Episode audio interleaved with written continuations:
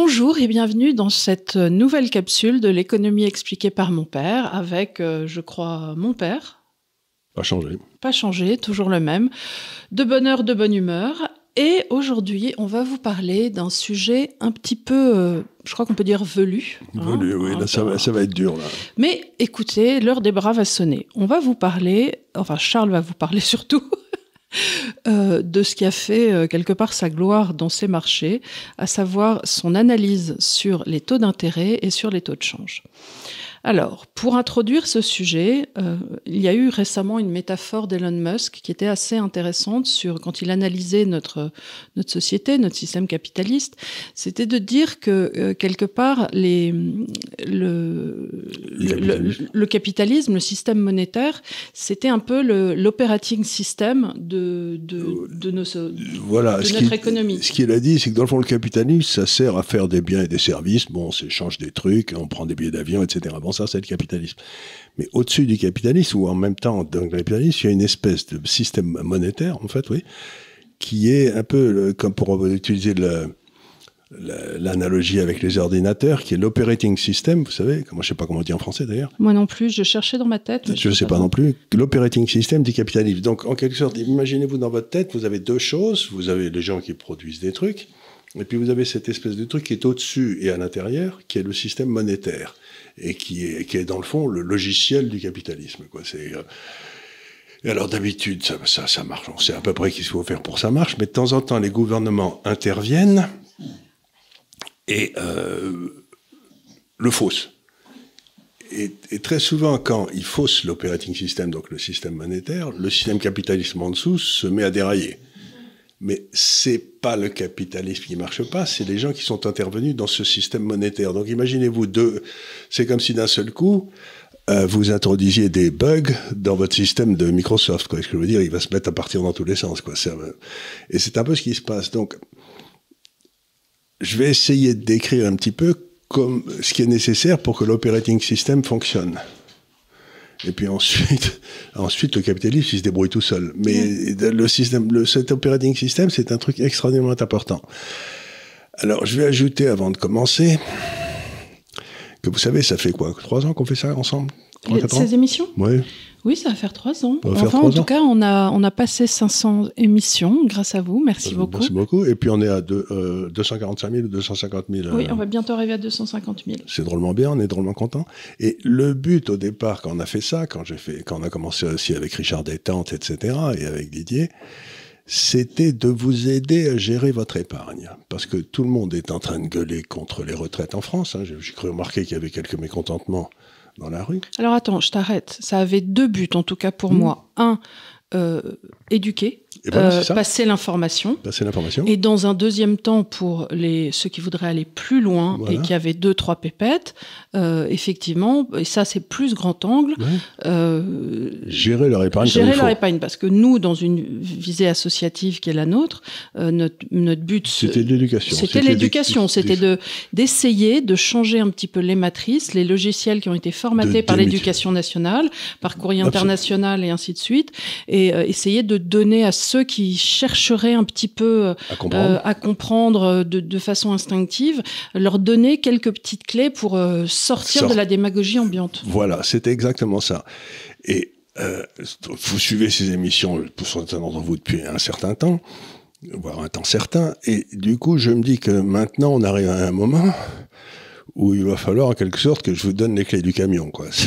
ce que je veux dire, c'est où il va falloir que c'est le moment difficile où on va arriver à des choses difficiles. Mais je vais essayer de les simplifier au maximum. Mais alors oui et non parce que tu vois c'est difficile parce que il euh, y a des gens qui prennent le bus en cours de route. Tout le monde n'est pas monté euh, au début, au, début, au, ter au terminus. Euh... Enfin ils m'ont entendu parler de la création destructrice. J'ai encore des gens toutes les semaines qui me disent euh, DAF c'est quoi comme prénom? C'est quoi? Tu vois donc il y a des gens qui prennent en cours de route qui ne savent pas le DAF que c'est mon chien qui s'appelle Jeeves qui est l'être suprême de ce bureau. bureau. D'ailleurs il est en train de faire du bruit. Mais enfin, euh, donc voilà ce que je veux dire. Donc ça va être. Et, et pour moi, c'est un petit peu casse-gueule comme émission parce que il va falloir, sans, sans, sans, préparation excessive, il va falloir que je me dépatouille pour vous expliquer simplement des choses où il m'a fallu 50 ans pour les comprendre, quoi. c'est pas. Donc, j'y vais de bon cœur, mais donc il faudra peut-être revoir cette émission deux, trois fois. Faudra peut-être, voilà, ce que je dis aux gens, c'est il faudra peut-être la revoir, il faudra peut-être en faire une ou deux, euh, etc. Parce que on arrive à un moment. Alors tout ça est très compliqué, mais vous n'êtes pas obligé de fermer tout de suite. Hein, vous pouvez essayer de comprendre. Vous n'êtes pas obligé de vous barrer en disant je vais pas comprendre. Si si, allez. J'espère que vous allez comprendre. Donc, alors, essayons de réfléchir pour que quelles sont les deux clés de l'operating system de ce bon Elon Musk, qui, est, un génie. il n'est pas, noté pareil celui-là. Mais Elon Musk, c'est quelque chose à part. Quelles sont les deux clés? Ben Écoutez, la production de biens et de services, donc le capitalisme, se déploie selon deux axes. Allez, il y a le, la géographie, donc euh, où, on met la production, où elle est, etc. On, parle beaucoup de géographie en ce moment avec la mondialisation qui aurait foutu notre économie en l'air, ce qui est une grosse bêtise, mais c'est pas grave. Hein, les gens perçoivent qu'il y a des gens qui, travaillent à l'extérieur de la France, mm Et le temps. Oui. Et, alors, la géographie, les gens comprennent à peu près. Le temps, ils comprennent pas du tout. La notion de taux d'intérêt, c'est une notion très qui paraît très simple et en fait qui recèle des trésors de, de complexité. C'est un peu difficile parce que dans la vie, la seule fois où tu croises des taux d'intérêt, c'est quand tu, euh, fais un prêt bancaire. Et euh, alors, euh, bon, bah, à l'époque, je sais pas, dans les années 90, tu allais avoir des prêts à taux variables, tu allais avoir.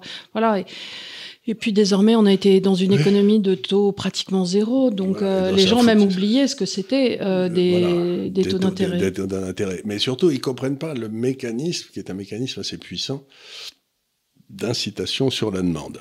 C'est-à-dire que, en fait, ce que les gens ne comprennent pas, je pense, c'est que les taux d'intérêt régissent absolument toute l'économie euh, mondiale et ont donc une incidence sur absolument tout. Pas simplement sur, justement, l'immobilier à taux variable. Alors, la, notion essentielle. Alors, on va parler aujourd'hui un tout petit peu des taux de change. Je vais peut-être commencer par là pour expliquer que les taux de change aussi, il faut pas simplement se, euh, se fixer sur le taux de change qu'on voit sur le cours de, de, la journée, si vous voulez, le franc suisse par rapport à la livre sterling, etc. C'est intéressant, mais c'est une information ponctuelle.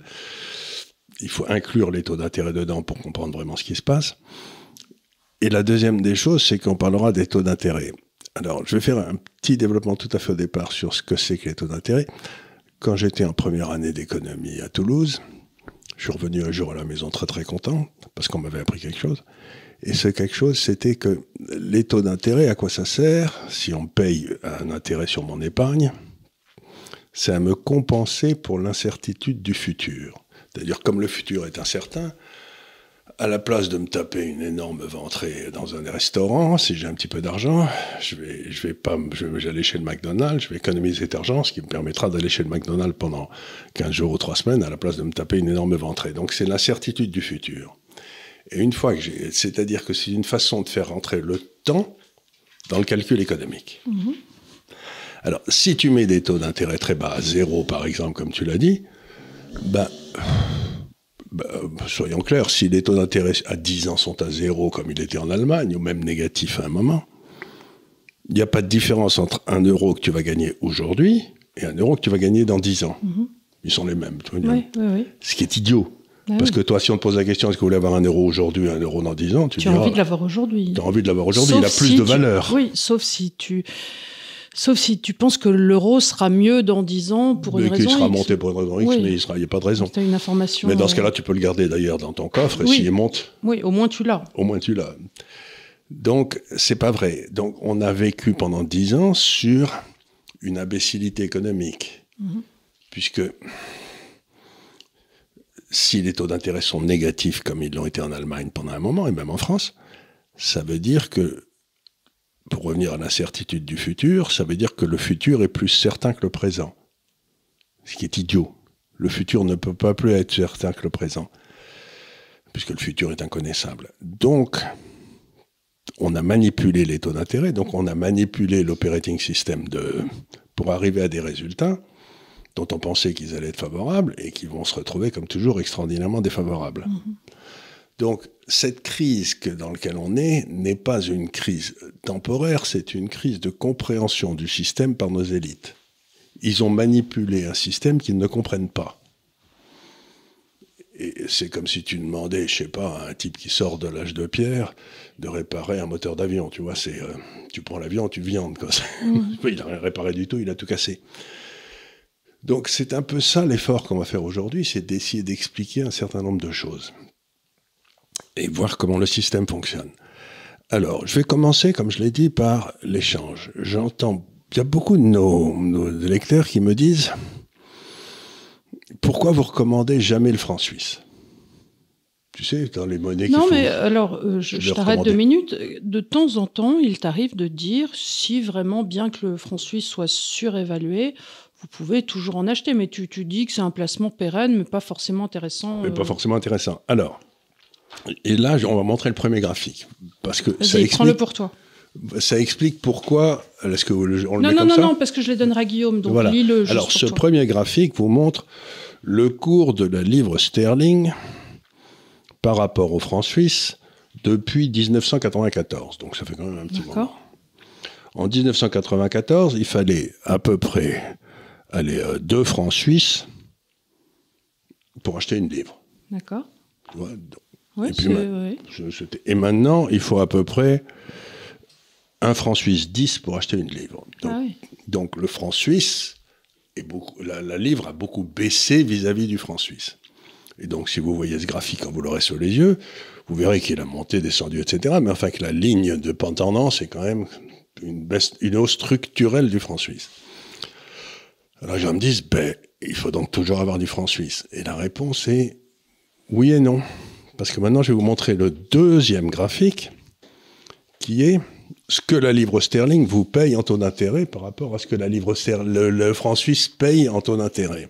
C'est ce que tu disais tout à l'heure, que quand on regarde les taux de change, il faut intégrer, le taux d'intérêt. Le, taux d'intérêt. Et on va voir là pourquoi. Euh, on va voir pourquoi. Regardez par exemple, si vous avez mis les 100 en livres sterling euh, dans les marchés monétaires à trois mois, tu sais, où tu mhm, capitalises les taux d'intérêt, ben, en 1994 à nouveau, tu te retrouves grosso modo avec 243 sterling aujourd'hui. Alors, si tu as mis 100, tu te retrouves en combien de, temps? De 94 à aujourd'hui. Donc, tu as, mis ça dans le marché monétaire. Ah oui, c'est quand même pas mal. multiplié par 2,43. Bah, écoute... C'est euh, mieux que rien. Si tu t'es mis en dollars, compte tenu des taux que payait le dollar, tu te retrouves avec 209 dollars. Ouais, moins bien. Bon. Et si tu t'es mis en francs suisses, tu te retrouves avec 125 francs suisses. Ouais. Tu vois, c'est donc... Euh, donc automatiquement. Alors maintenant, si tu corriges le taux de change, Mhm. Tu vois, tu rajoutes au taux de change les taux d'intérêt que paye, la, que paye la monnaie, voilà. Ben, au bout de, depuis 1994, tu te retrouves avec les trois monnaies, le dollar, le franc suisse et, et, la livre sterling, qui ont fait exactement la même chose. Alors, comment est-ce qu'un néophyte peut arriver à avoir ces calculs? Toi, tu les as par quoi? Par macrobonde? Je les ai par macrobonde, c'est-à-dire je prends le taux de change, je multiplie le taux de change par, le, par les taux d'intérêt qu'il a servi. Oui. Je fais la même chose pour le franc suisse, et puis voilà. Et puis donc tu te rends compte que les marchés. Et après tu les mets en graphique. et je les mets en graphique. Et c'est là où, dans le fond, je reviens à cette notion d'operating system qui est très forte. C'est-à-dire que les marchés des, des, changes se donnent un mal de chien pour que, dans le fond, les taux de change ajustés des taux d'intérêt ne bougent pas. Parce que imagine-toi qu'il y a un pays qui, soit tout le temps, euh, par exemple, euh, en train de payer pas assez d'intérêts, qu'il ait, une monnaie faible. Hein. Ben, tout le monde emprunterait dans cette monnaie pour acheter dans les monnaies fortes. Bah oui. Ils arbitreraient. Et donc les, taux d'intérêt, euh, les, donc les taux d'intérêt monteraient dans le pays qui serait comme ça pour jusqu'au moment. Donc tu vois qu'on s'écarte de, de du même niveau, par exemple. Mais on y revient toujours à la fin. C'est-à-dire que les marchés sont tellement efficients, c'est ce que j'appelle mon operating system, qu'en fin de parcours, si tu te prends sur 20 ans, que tu es emprunté en francs suisse, ou que tu es emprunté en euros, ou que tu es emprunté en dollars, ou que tu es emprunté en sterling, c'est le même prix. Mm-hmm. C'est-à-dire, et c'est là où mais c'est le capitalisme merveilleux. Alors de temps en temps, ça s'écarte suffisamment pour que tu puisses faire, tu te dire, bon, ben, la livre sterling est trop montée, je vais, je vais, je vais, je vais me vendre la livre sterling et je vais acheter du franc suisse qui est, qui est trop bas par rapport à ici. Mais euh, grosso modo, les marchés, leur boulot, c'est de faire ce truc vers l'efficience tu vois, de toujours arriver. Donc c'est une notion quand même qui est extrêmement importante. il ne faut acheter une monnaie que quand elle est extraordinairement euh, en divergence avec cet équilibre naturel que les marchés recherchent sans arrêt. Euh, Donc ça, c'est la première des choses. C'est ne vous laissez pas tromper par euh, ce qu'on appelle le spot, c'est-à-dire le, cours de change aujourd'hui à 1,12 de, du sterling, du, franc suisse par rapport au sterling. Parce que vous voyez très bien que depuis 1994, vous avez fait exactement la même chose avec le sterling ou avec le. Donc, quand un pays choisit une monnaie faible, comme les marchés ne sont pas couillons, ils vont demander à ce pays des taux d'intérêt plus élevés. Mhm. Donc, ce que tu gagnes peut-être sur le taux de change, mhm. Tu le perds avec les taux d'intérêt. Enfin, tu, le. Tu... le compenses avec les taux d'intérêt. Et c'est pour ça que je dis que tous ces gens qui essayent de manipuler un truc, ils se rendent pas compte qu'il y aura un contre-effet dans le système mhm. qui, à chaque fois, détruira l'effet bénéfique qu'ils étaient censés avoir.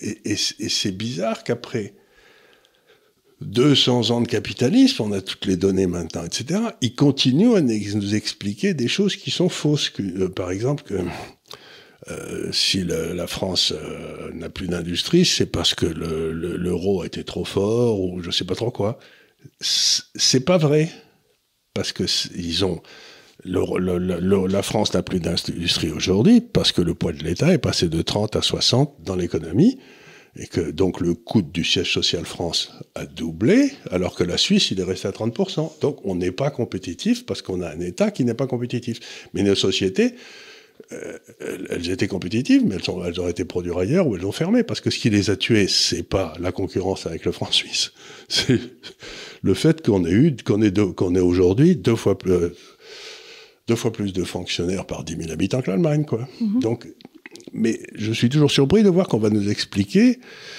les émours de ce monde, etc. C'est parce qu'il y a eu la mondialisation. Oui. Ça n'a rien à voir avec la mondialisation, et ça a tout à voir avec l'imbécilité de l'euro. Mais euh, si on va dire à ces gens-là, mais c'est l'euro qui est l'erreur, et dire on peut pas parler d'euro parce que sinon on sera, on sera jamais élu. Bah oui, mais il faut, il faut savoir si tu préfères avoir un raisonnement intègre ou, euh, ou être élu. De toute façon. Euh, de toute façon, ils sont pas élus en plus. De toute façon, ils sont pas élus en plus. Donc au moins, tu pourrais garder ta dignité. Moi, tu peux, tu peux garder moi, ce que ta dignité morale. Ta dignité morale. Ce que je dis, c'est que si vous avez une idée dont vous savez qu'elle est juste et qu'elle n'est pas populaire, ben vous devez la proposer. Et au moins, si on ne l'apprend pas, vous tombez bien droit sur votre épée pour vous suicider. Quoi. Mais il n'y a pas de raison de dire je ne vais pas me suicider parce qu'ils ne vont pas prendre mon idée. Mais si, quelque part, je suis persuadé que les gens sentent au fond ceux qui disent la vérité ou pas. Moi, ça a été un peu pareil, pardon, mais sur le Covid. Ça a été pareil sur le Covid Il y a des gens qui, euh, par souci politique, ont fait exprès de ne pas en parler. Ou en disant non, non, on n'en parle pas, c'est un piège. C'est un piège. Ben, ben ils sont tombés les deux pieds dans le piège. Voilà. Donc la première des choses, c'est donc l'importance des taux d'intérêt pour des transactions comme ça. Il faut que les gens fassent attention. Alors maintenant, c'est là où il va falloir vous accrocher. Je vais vous parler d'autre chose. Je vais vous parler des systèmes obligataires et, de la façon dont les, marchés obligataires s'ajustent au, taux d'intérêt qui monte et qui baisse. Hein. Alors c'est une notion qui s'appelle en anglais le present value. En français, ça doit être la valeur actualisée. C'est un truc comme ça. Je crois que c'est la valeur actualisée en français. Et alors là, je vais faire une petite anecdote. C'est que, bon, moi j'ai fait des études d'économie au niveau du doctorat, etc. en France. J'ai appris plein de trucs sur l'économie. Puis après ça, j'ai été faire une business school aux États-Unis. Alors, la business school aux États-Unis, j'étais quand même surpris par. Euh, j'ai passé un an et demi, hein, mhm. deux ans. Quoi. À Sunny Binghamton. À Sunny Binghamton, dans l'État de New York, en Nord. C'était très intéressant. Tu t'avais donné une bourse? M'avait donné une bourse, et puis j'enseignais aussi. C'était très intéressant, mais c'était, comment dire, extraordinairement pauvre intellectuellement. Ah bon? Mais ils t'apprennent deux techniques sans lesquelles tu peux pas gérer. Tu peux pas faire de business. Donc, du point de vue conceptuel, tu vois, c'est pas. Mm-hmm. C'est pas Nietzsche. Oui, oui. Tu vois ce que je veux dire? C'est un truc, euh, c'est assez simple. Bon, en même temps, c'était de la gestion. C'est de la Euh, gestion, c'est des outils. Oui. C'est des outils. C'est un peu comme quand tu fais un master en comptabilité. euh, tu, Voilà, exactement. tu, tu fais pas un master en histoire de En la histoire, philo du XIIe siècle. Non, Donc, non, c'est ça. Et donc, j'ai appris deux choses. La première, c'est justement la comptabilité, en partie double.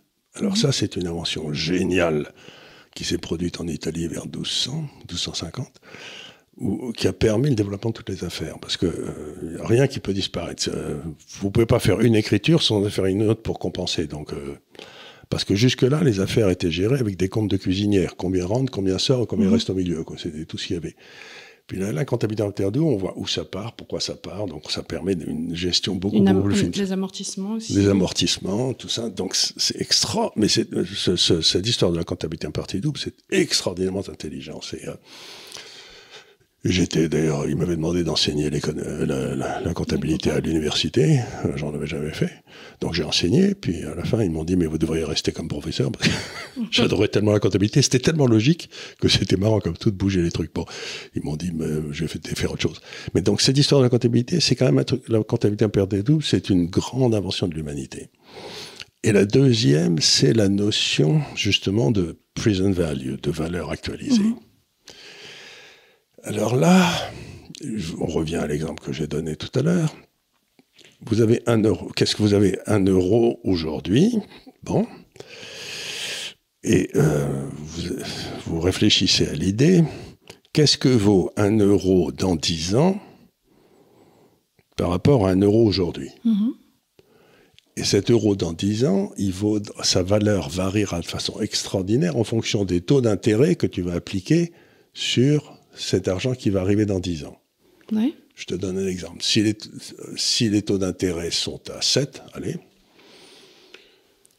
Le- Si les taux d'intérêt sont à 7, on ne serre pas notre dette, donc on saute. Mais bon, allons-y. Oui, oui. Quand, mettons, quand les taux d'intérêt sont à 7, pour que, tu, pour que tu aies 1 euro dans 10 ans, il faut que tu investisses 50 cents aujourd'hui. Si tu capitalises 50 cents à 7% par an, tu doubles en 10 ans. Mhm. Tu vois ce que je veux dire? C'est-à-dire, euh, tu fais- la petite fourmi comme ça, voilà. bon, ça monte, ça monte, ça redoublé. Tiens, je vais vous donner une règle ici que vous, vous allez regarder, mais j'ai jamais su pourquoi elle marchait, mais ça marche très bien. Ça s'appelle la règle des 72. Je sais pas si vous en avez jamais parlé. Ça Je crois pas. Je crois que tu m'en as parlé il y a, il y a genre 4-5 ans. Ça me dit quelque chose. La règle des 72, c'est tout simple. Alors, vous vous posez la question, euh, je veux doubler mon capital et les taux d'intérêt sont à 7. Combien de temps il me faudra pour que je double? Eh bien, la réponse, c'est 72 divisé par 7, ça fait 10, 10 ans. Mais par contre, les taux d'intérêt, j'ai, euh, tu peux aussi le faire dans l'autre sens. Tu peux dire, bon ben, maintenant j'ai euh, besoin de, de 100 dans 10 ans. Combien je dois investir aujourd'hui pour avoir 100 dans 10 ans? Ben, Il faut que tu investisses 50. Tu vois ce que je veux dire? Donc vous divisez 72 par le taux d'intérêt, ça vous donne le nombre d'années qu'il faut pour doubler. Vous divisez par le nombre d'années où vous voulez que ça arrive, et ça vous, ça vous donne le taux d'intérêt pour que ça double. Tu vois ce que je veux dire? Ça se marche dans les deux sens. J'ai demandé à des tas de matheux pourquoi la règle des 72 marchait toujours. Ils m'ont pas vraiment bien expliqué. Ils m'ont expliqué quelques-uns que ça avait quelque chose à voir avec le nombre naturel ou j'en sais rien, mais j'ai pas bien compris. Mais cette La règle des 72 suite de Fibonacci. oui, c'est ça. Un peu le même genre de truc. Ça marche bien, personne ne sait très bien pourquoi. Ils m'ont expliqué pourquoi, mais j'ai pas bien compris. Mais peut-être s'il y en a qui est dans, dans l'assistance qui peuvent expliquer, je serais très content de savoir. Mais la règle des 72, c'est un truc très bien. Donc, prenons alors. Donc, vous, vous comprenez bien que cette, cette, cette notion est extraordinaire. Parce que si les taux d'intérêt montent, ben, il va falloir moins de temps pour doubler. oui, bah oui. Si les taux d'intérêt baissent, il va me falloir plus de temps pour doubler. Donc, venons-en maintenant au graphique suivant. Et cette notion, cette deuxième notion de taux d'intérêt capitalisé, c'est une notion extraordinairement importante et qui, dans le temps, était suivie par des gens qu'on appelait les actuaires. Oui, c'est ce que faisait euh, Olivier Berrurier. Olivier Berruyer était un bon acteur. Et il y a deux écoles d'acteurs, une à Paris, une école à Lyon. Et les Français étaient parmi les tout meilleurs pour ça, parce qu'il y avait une, vraiment une science actuarielle. hein. C'était un truc... euh, Il faisait pas un peu ça, Jean-Jacques aussi? Jean-Jacques, non, il était... Il était agent de change Agent de change, ça Ouais, c'était autre chose. Il, euh, lui, euh, il essayait de vendre des trucs à des gens en leur expliquant tiens je raconte une bonne, une bonne histoire sur un de mes amis qui était agent de change qui s'appelait Marc Perrer qui était un descendant de la famille Perrer. Il était agent de change à Londres pour un, courtier français. Et il va voir euh, Warburg qui était un des plus gros. Puis il explique que je sais plus quelle valeur française le gars devait acheter euh, que le point il devait et le, gérant au bout d'une heure lui dit tu sais Marc ça fait déjà 7% de mon portefeuille. Et il y a Marc qui le regarde et qui lui dit, vous voulez pas en vendre un peu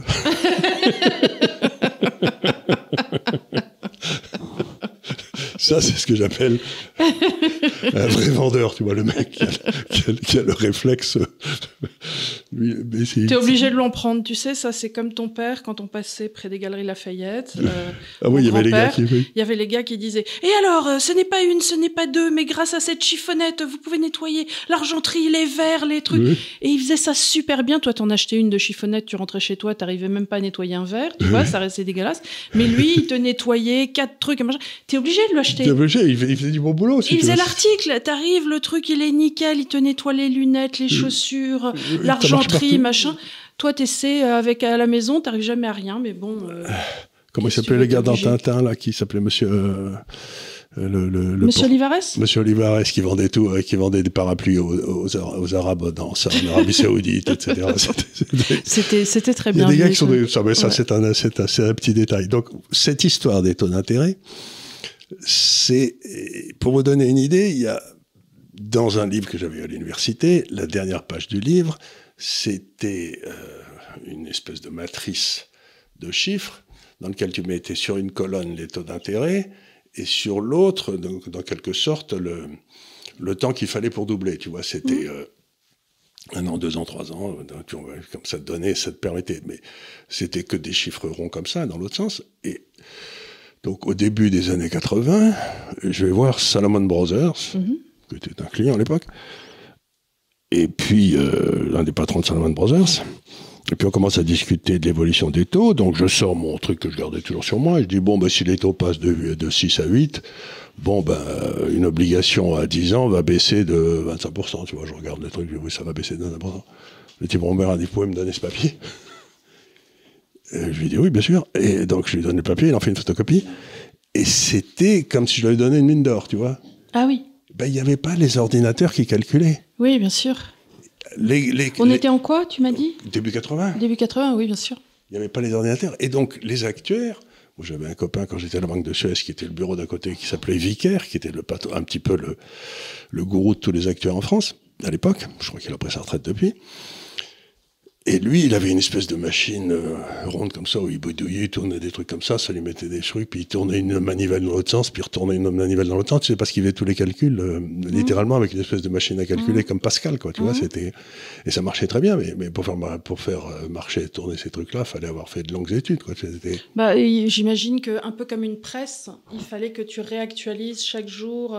oui, non, mais surtout tu rentres un truc, puis rentres l'autre, il fallait. Voilà, c'est ça, comme, comme une presse. Tandis qu'aujourd'hui, tu vas sur ton tableau Excel, tu lui dis faites-moi le calcul. Hein. C'est fait en une seconde. Donc c'était quand même quand tu réussissais à transformer une évolution des taux d'intérêt en un cours de, change, en un cours d'obligation, c'était c'était une science et ça valait beaucoup beaucoup d'argent. C'était et là encore, ça a été développé en Italie, 12e, 13e, 14e, 15e siècle. Et il a fallu passer euh, un petit peu par l'invention des intégrales, etc. C'était mathématiquement, c'était vachement balèze. Hein. Et puis maintenant, c'est devenu, vous appuyez sur un bouton, vous avez les résultats, vous reposez les questions, vous avez les résultats en une seconde. Mais il n'en reste pas moins que ça reste extraordinairement important du point de vue économique, parce que tu fais avancer le, temps ou tu fais reculer le temps en fonction des taux d'intérêt, tu vois. C'est-à-dire que plus les taux sont bas, plus tu peux aller chercher des rentabilités loin dans le futur, et plus les taux sont élevés, plus tu peux te contenter que de, que de rentabilité tout de suite, quoi. C'est, mhm. euh, Alors là, je vous fais donc un quatrième graphique pour vous montrer de façon imagée la relation entre les taux d'intérêt et euh, le cours d'une obligation. Mhm. Bon. Et ce qui va nous permettre de faire quelques développements sur ce qui risque de se passer après. Vous voyez, quand les taux d'intérêt sont à, allez, on, nous sommes en mars 2020, entre mars et septembre 2020, c'est la panique Covid totale, on va tous mourir dans la rue, en, éclatant en morceaux, ça va être affreux et tout. Heureusement, le gouvernement nous met tous en prison, mais enfin, c'est bien. Les taux d'intérêt sont à 0,5 sur le 10 mhm. ans mhm. américain. C'est-à-dire que tu as, de la chance. Ton portefeuille obligataire avec des taux d'intérêt à 10 ans, il est à 103. Tu vois, donc tu te rends compte que des obligations à 10 ans aux États-Unis, quand les taux d'intérêt étaient entre 0,5 et 0,7, étaient à peu près à 100. D'accord. Bon. Tu vas vite. Maintenant, les taux d'intérêt sont passés depuis de 0,5 à 3,6. C'est-à-dire qu'on est monté de ce qu'on appelle 300 points de base. C'est, la façon dont on parle dans ce métier. Et ton obligation est passée de 103 à 79,6. C'est-à-dire que tu as perdu un bon 20%. Et je montre ce graphique parce qu'on voit bien le côté totalement T'inquiète pas, ils, vont l'avoir, papa. Ils vont l'avoir à l'écran. C'est le côté totalement inverse. C'est dans le fond la même, c'est la même, c'est une relation mathématique exprimée en prenant en compte le temps et sans prendre en compte le temps, mais on voit bien que c'est comme si c'était les les deux, deux images d'un même miroir. Oui, c'est exactement ah, comme ça. Donc quand les taux montent, les obligations baissent. Mais alors, donc ça, c'est une notion extraordinairement importante. Comprendre cette notion que les taux d'intérêt, c'est faire avancer, le, faire avancer le futur ou faire reculer le futur. Et donc, ce que j'appelle les keynésiens, qu'est-ce qu'ils font? Ils n'arrêtent pas de penser que le risque, c'est qu'il n'y ait pas assez de croissance. Bon, soit, ce qui est à mon avis faux, mais c'est pas grave. Et donc, comme il n'y a pas assez de croissance aujourd'hui, ils vont baisser les taux d'intérêt pour aller piquer la croissance de demain. Oui, c'est la grande idée. C'est la grande idée pour la ramener dans le monde mmh. d'aujourd'hui. Mmh. Et puis la croissance d'après-demain, et puis la croissance de... Mais une fois que tu as piqué la croissance de demain, la croissance d'après-demain, etc., avec des faux taux d'intérêt, sans compter que par ailleurs tu continues à faire croître la dette, ce qui est aussi une façon de piquer la thésaurisation des enfants. Des, enfants, des enfants, tu piques la dette et tu changes le cours des biens. Le, par exemple, comme si, euh, si tu veux qu'on considère que les deux ans qui viennent, ben, c'est pas la peine de faire une centrale nucléaire qui marchera dans dix ans. Ben, ce qui se passe, c'est que c'est ce que tu disais, c'est qu'on arrive dans ces cas-là à une surévaluation des prix immobiliers courants, enfin des prix euh, courant, l'immobilier euh, ayant monté. Et personne ne fait l'investissement avec un risque dans 10 ans. Voilà, et euh, on se retrouve à cause de ces taux zéro avec une mauvaise allocation du capital, Exactement. qui se retrouve dans les mêmes biens qui vont se retrouver surcotés. Surcotés, le, le présent devient surcoté et le futur devient sous-coté. Sous-coté et surtout inexistant. Il, eh il n'entre plus en compte dans les calculs économiques et les calculs politiques. Et c'est bien quand j'entends notre président de la République, qui il y a deux ans, quand les taux d'intérêt étaient à zéro, m'expliquait qu'il fallait fermer toutes les centrales nucléaires, et maintenant m'explique qu'il faut les rouvrir. Complètement, dans les deux cas de figure, c'est complètement idiot. Ce que j'essaye de dire, c'est que cette notion des taux d'intérêt a été capturée par le personnel politique pour favoriser le court terme de façon à être réélu la semaine prochaine. Et plus personne ne prend en compte le long terme parce que, bon, c'est pas la peine, il est, euh, bah, le, seul long terme qui les intéresse, c'est l'élection d'après. Et encore, quand tu as un mandat possible, là, euh, Macron, qu'est-ce qu'il va faire il va, Ils vont nous mettre il Edouard Philippe. parle de souveraineté européenne. Et, il va nous mettre Edouard Philippe, il va prendre peut-être la place de Van der Leyen pendant un temps, et puis il va mm. revenir un peu la Medvedev. Moi, je pense que ça va se passer. Oh, je crois pas. Je crois pas qu'il. Je sais pas s'il a le droit de se représenter après un, bref. Si, si. Il a le droit, c'est qu'il a, il y a deux fois, puis ensuite il y a une fois il est, puis ensuite il est passé. Je crois pas que dans la Constitution, je vais regarder, mais je crois pas qu'il y ait de. je sais pas si c'est le cas. Donc, la, donc la manipulation de ces taux d'intérêt, ça favorise la survalorisation des biens du présent par rapport aux biens du futur. Tu mhm. vois, c'est euh, et les taux d'intérêt élevés, ben, ça permet au contraire de regarder aussi, ça permet au capital d'aller vers ceux qui ont une rentabilité très forte mais un peu plus tard. Est-ce que tu peux nous parler, euh, je fais un petit break, mais euh, de ton expérience, d'un moment sur les marchés, je sais lequel je pense, mais on va voir lequel tu choisis, où les taux auraient été euh, très brutalement relevés, est-ce que ça aurait entraîné sur le marché des actions-obligations eh ben Oui, ben à ce moment-là, ça s'est passé. Alors, je vais vous parler des années attendez, c'était de 78 à 82. C'était. Euh, bon, il y a Volcker qui arrive, l'inflation était à 12, 13, 14 aux États-Unis. Bon, il essaye de. Au départ, Volcker fait une erreur. Il dit bon, le problème, c'est qu'il y a trop de crédit, donc je vais bloquer le crédit. On va bloquer le C'est un peu la même erreur qu'avait fait Giscard à l'époque, de faire un contrôle du crédit. En partant du principe que les taux d'intérêt pouvaient pas monter, ça foutrait tout le monde en faillite. Donc, on contrôle le crédit. On va y revenir. Un de ces quatre, on va dire, il y a que, ceux-là qui ont droit au crédit, puis pas les autres. Il fait ça, ça déclenche une récession très rapide aux États-Unis, l'écroulement, l'empochement d'avoir des crédits. Il panique, il rebaisse les taux. Et alors là, l'économie repart, mais comme une fusée, dès que le crédit est ouvert, et l'inflation qui était à 8, 9, 10 passe à 13, 14, 15. Donc là, il attrape un, coup, de sang. coup de sang, et il se dit, bon, mais si c'est comme ça, je vais mettre les dents d'intérêt, et il les a amenés à 20. Les taux courts. Et les taux sur les obligations à 10 ans étaient à 15. Donc il a explosé le marché des obligations. Il a explosé, et les, obligations, par exemple, bah, sont passées de une obligation qui valait 8, et ben, euh, qui valait à 8%, qui valait 100, allez, et ben, quelques temps après, elle était à 50. Hmm. Tu perds la moitié. Et, je ne sais pas si tu te rends compte, mais le marché obligataire, c'est ce qui garantit toutes les compagnies d'assurance, tout le paiement des retraites. Bien sûr, bien sûr. Donc tous ces gars-là sont retrouvés en culotte. En, culotte euh, courte. Euh, la fameuse métaphore de Warren Buffett, euh, il ingénu. sans le savoir. ils étaient sans, parce que normalement, le marché obligataire, c'est ton marché pérenne, tranquille. Ouais, ça bouge pas trop, c'est pas supposé être risqué. Et donc, il y a eu un vrai crash obligataire. Et le meilleur, et ce qui est d'étonnant, c'est donc, quand les. alors, je vais redonner une autre explication. Les gens savent probablement pas ce que c'est qu'un zéro coupon. Alors, je vais expliquer ce que c'est qu'un zéro coupon. Normalement, dans une obligation, vous achetez votre obligation qui vous donne allez, du 4%, puis elle vous donne du 4% tous les ans comme ça, un petit coupon. On vous envoie un chèque en disant c'est à vous, voilà, bon, ça, ça, c'est une obligation normale. Mm. Puis il y a une autre forme d'obligation qui est, on t'envoie pas le chèque, mais l'obligation est émise au départ avec les 4% qui sont incorporés dans le cours qui va monter. À la place de te payer, ils, te vendent d'obligations moins chères au début. D'accord. Et, c'est intégré, et donc euh, tu l'achètes avec la visibilité que, tu dans toucheras 4%, ans, Tu toucheras 4% pendant 10 ans, tranquille, mais pas par le coupon, mais par l'obligation qui montera de 4% par an. Donc tu achètes un terme de Tu achètes un terme de, voilà. Et donc, euh, donc une obligation zéro coupon à 30 ans, donc là, les, personnes qui l'avaient émise se retrouvent bah, en slip. En slip, bah, c'est eux qui l'avaient acheté. C'est-à-dire que cette obligation valait 10 en 1978. Donc tu passais de 10 à 100 en 30 ans. Et bien en 1982, elle valait 2.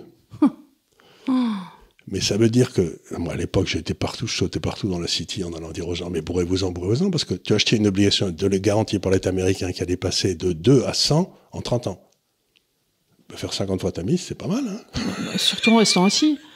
Surtout en restant assis. Surtout en restant assis, t'as rien à faire.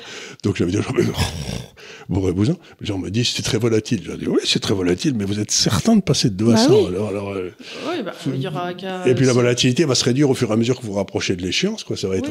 Donc j'avais dit aux gens, bon, bon, donc.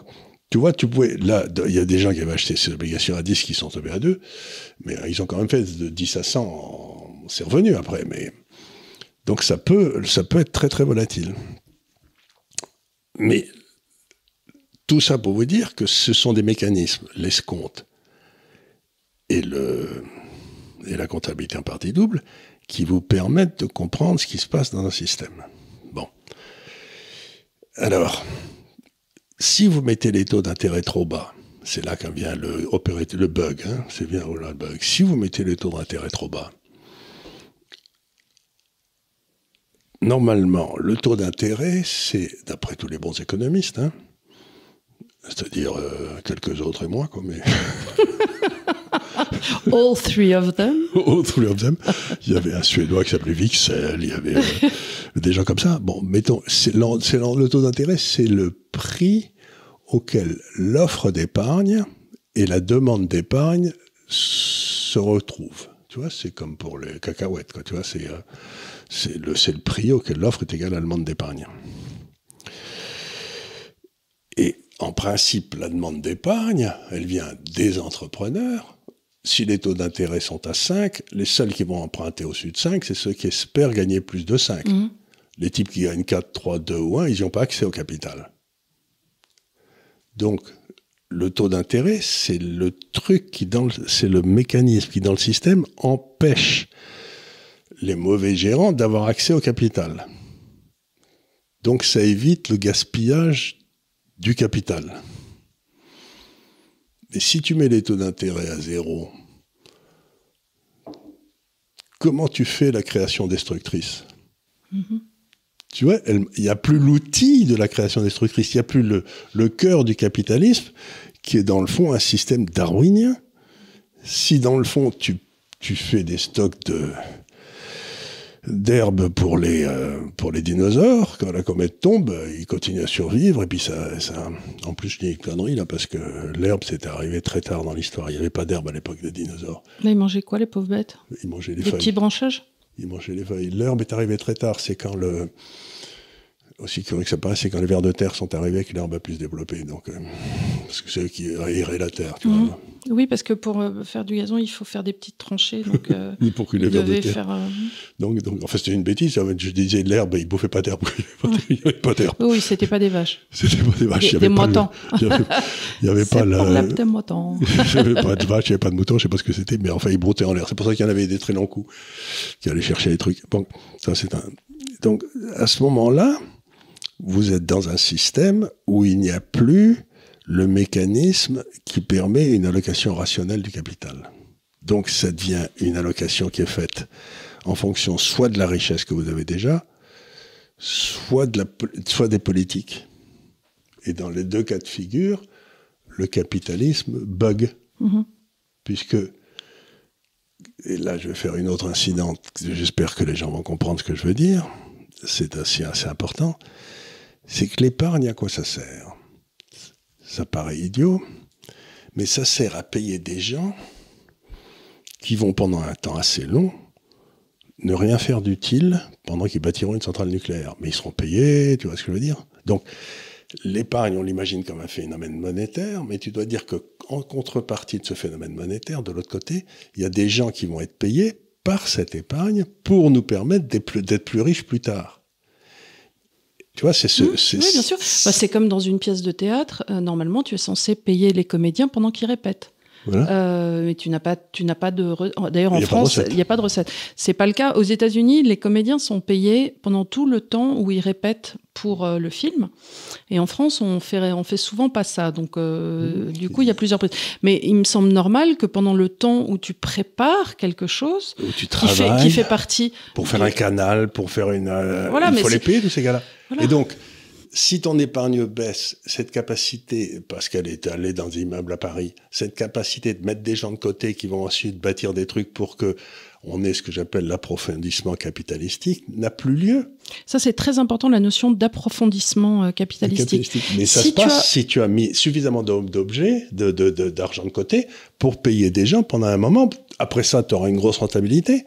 Mais euh, c'est pas c'est pas automatique. Mais si tu diminues l'épargne ici, automatiquement tu diminues le nombre de gens que tu peux mettre de côté. Mhm. Et l'approfondissement que tu peux offrir. Et, la production- et donc la productivité baisse et de, tout le monde devient beaucoup plus pauvre. Mhm. Oui, parce qu'il y a eu, euh, quand, encore une fois, quand on fait monter la valeur immobilière d'un appartement, il n'y a aucune création de richesse. L'appartement, il est là, certes, mais euh, que vous le mettiez à 1 million, mais que tout à coup vous le valorisiez à 5, euh, ça vous Mais fait y une belle jambe. il y a toujours que 200 mètres carrés. Il y a toujours euh, que 200 mètres carrés et 5 chambres. Les cinq chambres, Euh, c'est- c'est- c'est- c'est- ça, ça rien. Donc, c'est là où aussi qu'il faut bien se rendre compte que cette notion d'épargne, elle correspond certes à une épargne financière auquel les gens se réfèrent, à laquelle les gens se réfèrent, mais il y a qui correspondent à, payer des gens pour développer le futur. Et c'était quelque part la plus grosse épargne financière, c'était quand même très souvent nos systèmes éducatifs. C'était, dans le fond, on payait on formait des gamins pendant 20 ans ou 25 ans pour qu'un jour ils soient des ingénieurs de qualité, etc. Donc, la baisse de notre système d'éducation. Alors maintenant, on les forme toujours, mais ils partent dans la Silicon Valley. soit, soit, les bons partent dans la Silicon Valley, soit les mauvais font rien. Et si tu as, si tu sors de ton université euh, si, avec un diplôme de sociologie, ben, tu vas travailler chez McDonald's. Mais on a dépensé un pognon fond à te, te, former, mais dans le fond, tu fais, tu, tu corresponds tu n'as pas créé quoi que ce soit. Bah, écoute, là, cette semaine, j'ai vu euh, un, un, comment dire, un, cégétiste, enfin un type qui était sur les manifs. Et alors, c'était sa troisième euh, maîtrise. Il a fait une maîtrise de sociaux, une maîtrise de langue. Une... Il te dit, donc là, on est sur un, un, système Tanguy de gars qui, à 28 ans, sont toujours pas euh, dans le système. Euh, enfin, ne... mais l'épargne les a payés. Et oui, mais les a payés pour c'est quelque chose qui sert à rien. Pour quelque chose qui sert à rien. Donc c'est la triple peine pour tout le monde. Oui. Et lui, il, est, il se sent mal à l'aise parce que bah, il a fait, il croit qu'il a fait des brillantes études. En fait, il a fait rien qui serve à quelque chose. Et donc c'est vraiment ça, et ça a été payé. Il a, dans le fond, ce gars-là a consommé de l'épargne, mais à une rentabilité nulle. Mm-hmm. Et là aussi, c'est un gros problème.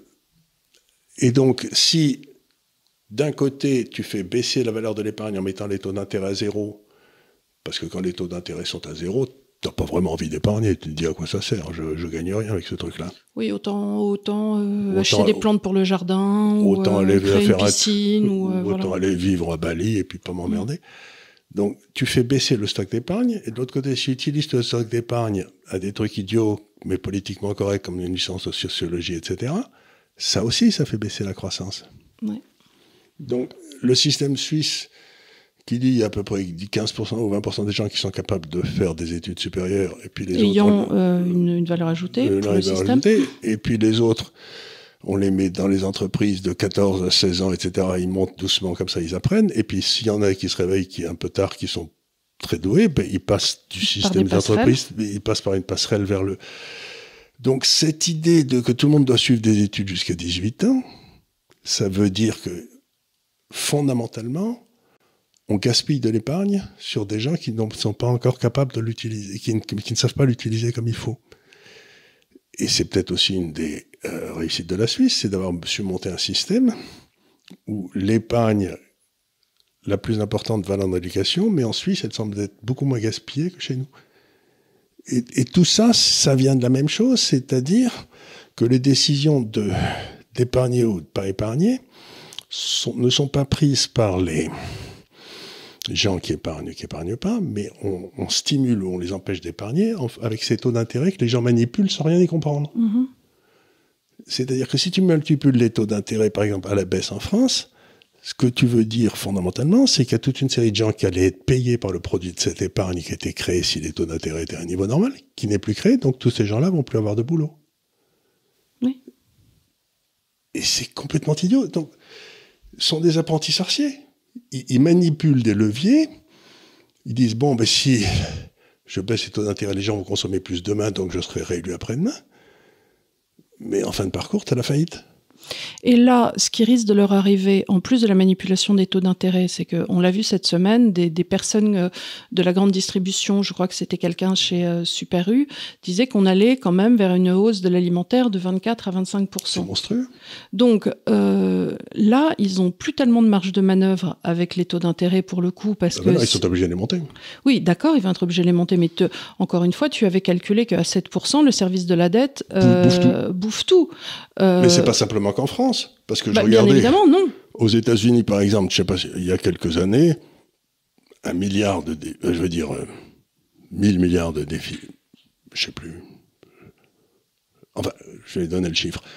Aujourd'hui, le service de la dette aux États-Unis, compte tenu de la dette existante qui a explosé et des taux d'intérêt, c'est 800 milliards de dollars par an. Oui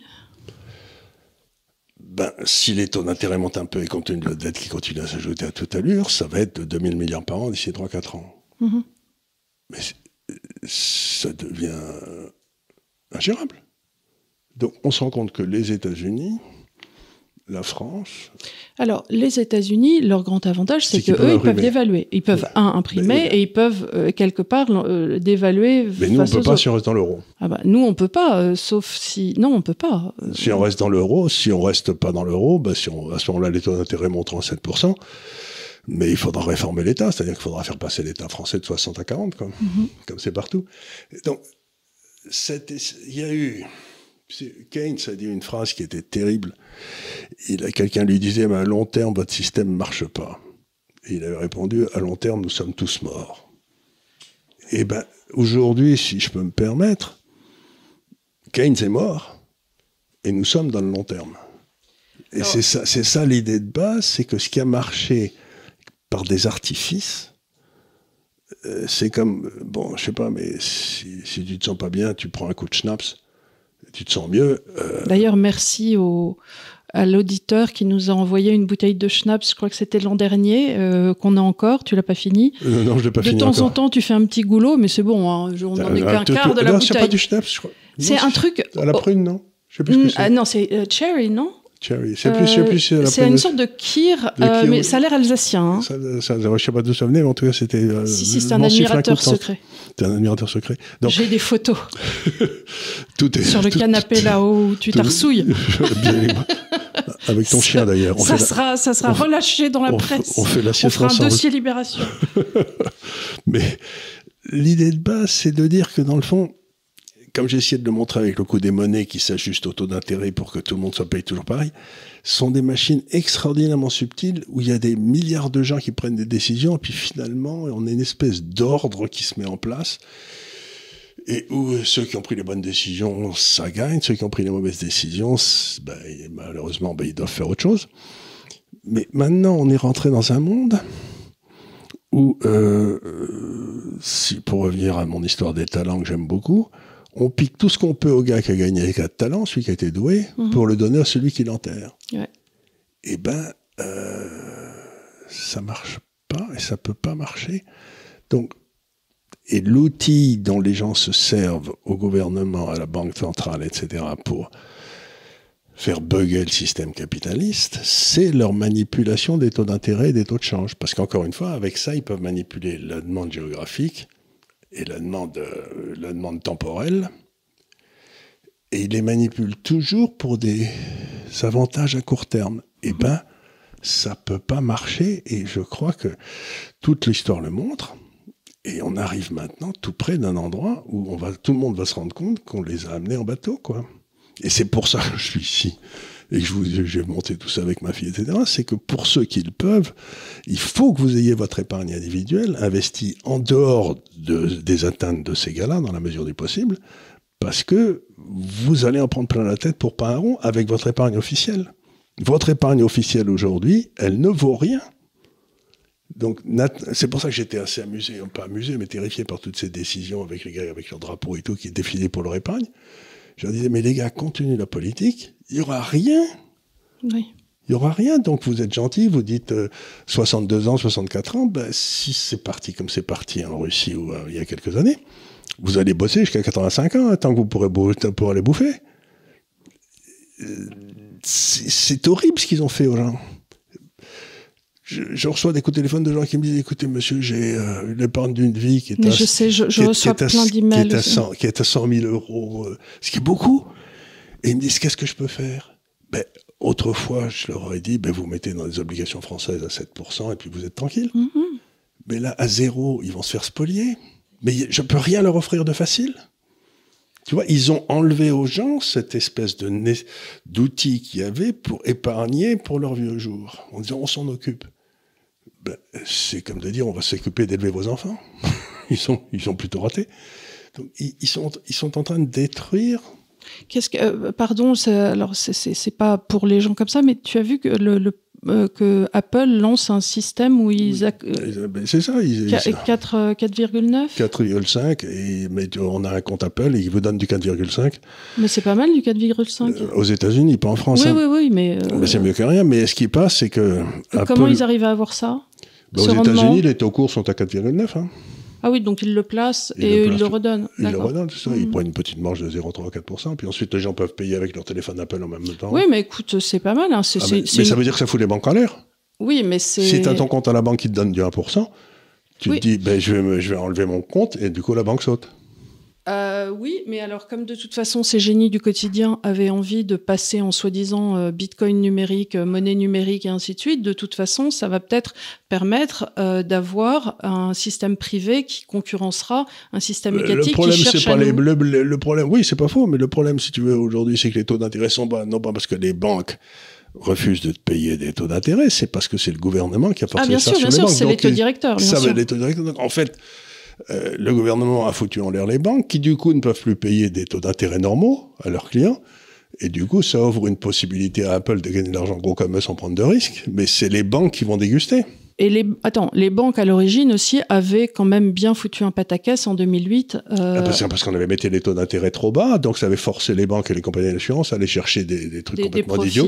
et à Si on avait des- maintenu les taux d'intérêt à 5 ou 6, personne n'aurait fait du. euh, C'est vrai, du elles n'auraient pas, pas eu besoin d'aller enfin, encore chercher. une fois, on trouve toujours le bug vient toujours à l'intérieur du système capitaliste vient toujours de ces tentations du gouvernement de manipuler et le temps et la géographie. Voilà les. euh, Et donc j'arrive à ça, je dis aux gens, ben, faites bien attention, hein, c'est pas. C'est pas facile, on, va, on en parlera à nouveau dans le futur, mais cette, je voudrais que vous gardiez en mémoire cette idée que dans le fond, vous avez le système capitaliste et puis ce, ce machin qui est le operating system, qui, qui en fait partie, qui est, qui- mais, mais qui n'est pas le. et c'est- et c'est là où l'influence du gouvernement est absolument monstrueuse à l'heure actuelle. Et rappelons, pendant qu'on y est, que tout ça aussi n'a rien à voir avec le libéralisme, euh, parce que Ah, j'ai encore des gens, j'expliquais sur le libé- et alors on m'expliquait oui, mais le libéralisme c'est ce qui a dévoyé absolument tout. Je dis mais où est-ce que vous avez vu du libéralisme? Il y en a euh, ni en France, il y en a ni. Le seul pays où tu aurais un semblant de libéralisme, ça serait un petit peu en Suisse, et ils vont très bien, merci beaucoup.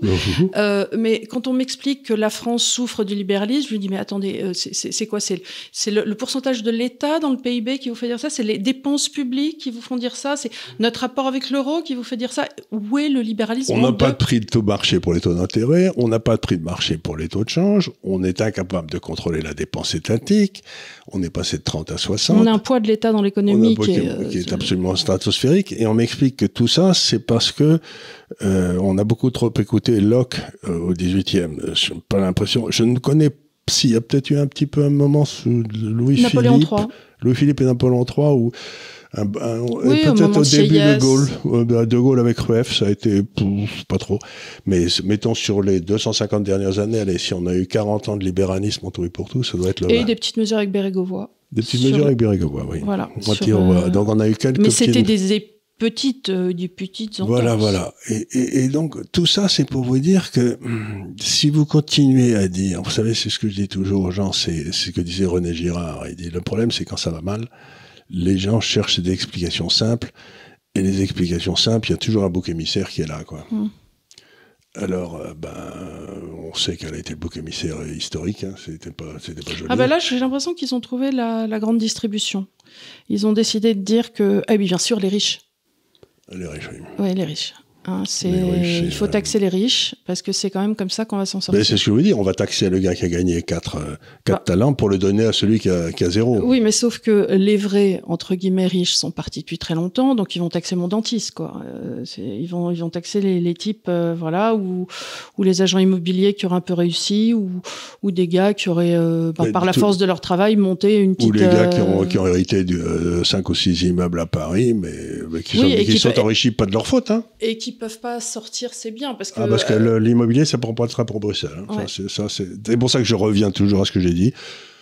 Attendez-vous à ce que l'immobilier soit massacré, parce que maintenant, c'est la seule chose qu'ils peuvent taxer. Quoi. ouais. C'est euh, tout ce qui reste. Hein, c'est, euh, Donc voilà, on a, c'était encore une fois quelque chose que je voulais vous dire, mais qui me paraît important, c'est qu'il faut que vous réfléchissiez et que vous mettiez les responsabilités là où elles sont. C'est-à-dire, si on a pris une branlée en 40 par les Allemands, c'est peut-être parce que le, politique français et le, haut état-major français avaient pris des décisions imbéciles qui nous ont emmenés à la branlée. Euh, ben, Aujourd'hui, il est possible qu'on rentre dans quelque chose d'assez désagréable, et ça ne sera pas à cause du libéralisme. Non, de la même façon que Daladier était assez peu issu euh, d'un milieu libéral, ou que Chamberlain non plus. Aurais non plus. Non, Euh, il était conservateur, at most. Mais Ouais. euh, voilà. Donc c'est simplement pour dire, réfléchissez et, avec les éléments qu'on vous donne, que vous pouvez trouver ailleurs, essayez de comprendre quels sont les problèmes. Parce qu'une fois que vous aurez compris d'où viennent les vrais problèmes, on pourra s'attaquer aux solutions. Mais euh, si vous voulez, si je commence à dire aux gens, bon, il va y avoir un problème dans le bug, un bug dans l'operating system, donc vous allez, l'euro va peut-être pas être euh, viable. Et les gens me disent, mais c'est horrible, si l'euro disparaît, ma retraite va être payée en... Ben, je leur dis, mais vous la toucherez pas, votre retraite. À cause de l'euro. Donc, cessez de penser que vous avez quelque chose qui est acquis.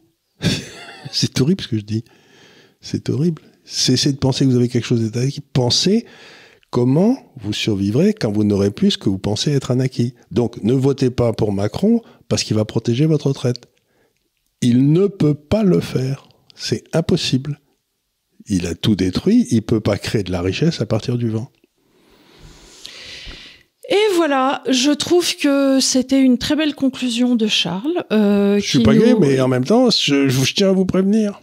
Oui, voilà. Donc je pense que j'appellerai cette émission le crack de l'épargne. Oui. Euh, crack à venir de l'épargne. Euh, qui a commencé, mais maintenant dont on va voir les conséquences. Et avec toutes les conséquences euh, qui vont en découler, euh, ce qui nous ramène vers ce que disait Seyès quand on lui demandait ce qu'il avait fait pendant la terreur, il avait répondu J'ai vécu. J'ai survécu. J'ai survécu. Et je pense que les temps qui s'ouvrent à nous euh, risquent de nous emmener vers ce genre de réflexion. Euh, ayez de la famille, ayez un potager et euh, tenter de survivre aussi et de pouvoir dire dans quelques années, ben, j'ai survécu à ces temps difficiles parce que. Et n'oubliez pas que derrière, on retrouve notre liberté. Donc c'est ça la bonne nouvelle. Bah, ça, c'est. On nous, on nous Attends, enlevé. espérons dans un monde idéal parce qu'ils peuvent aller vers plus d'Europe en essayant une coercition encore Mais plus ça grande. marche de moins en moins. Ça, c'est parce que toi, tu es un éternel optimiste, mais euh, moi qui suis une sale carne, euh, je, je me permets de douter. Mais voilà. Écoutez, il y a deux options, une option haute, une option basse. On Ouais, verra bien où la verra messe se met. Écoutez, merci encore une fois de nous avoir suivis. Merci énormément. Euh, N'oubliez pas de, si ce n'est pas déjà fait, de vous abonner à votre chaîne, de parler de notre chaîne autour de vous, de mettre des likes. On est sur Deezer, on est sur Spotify, on est sur plein de supports. Suivez-nous sur tous nos réseaux et on vous dit à très bientôt, à la semaine prochaine. Merci beaucoup. Merci beaucoup.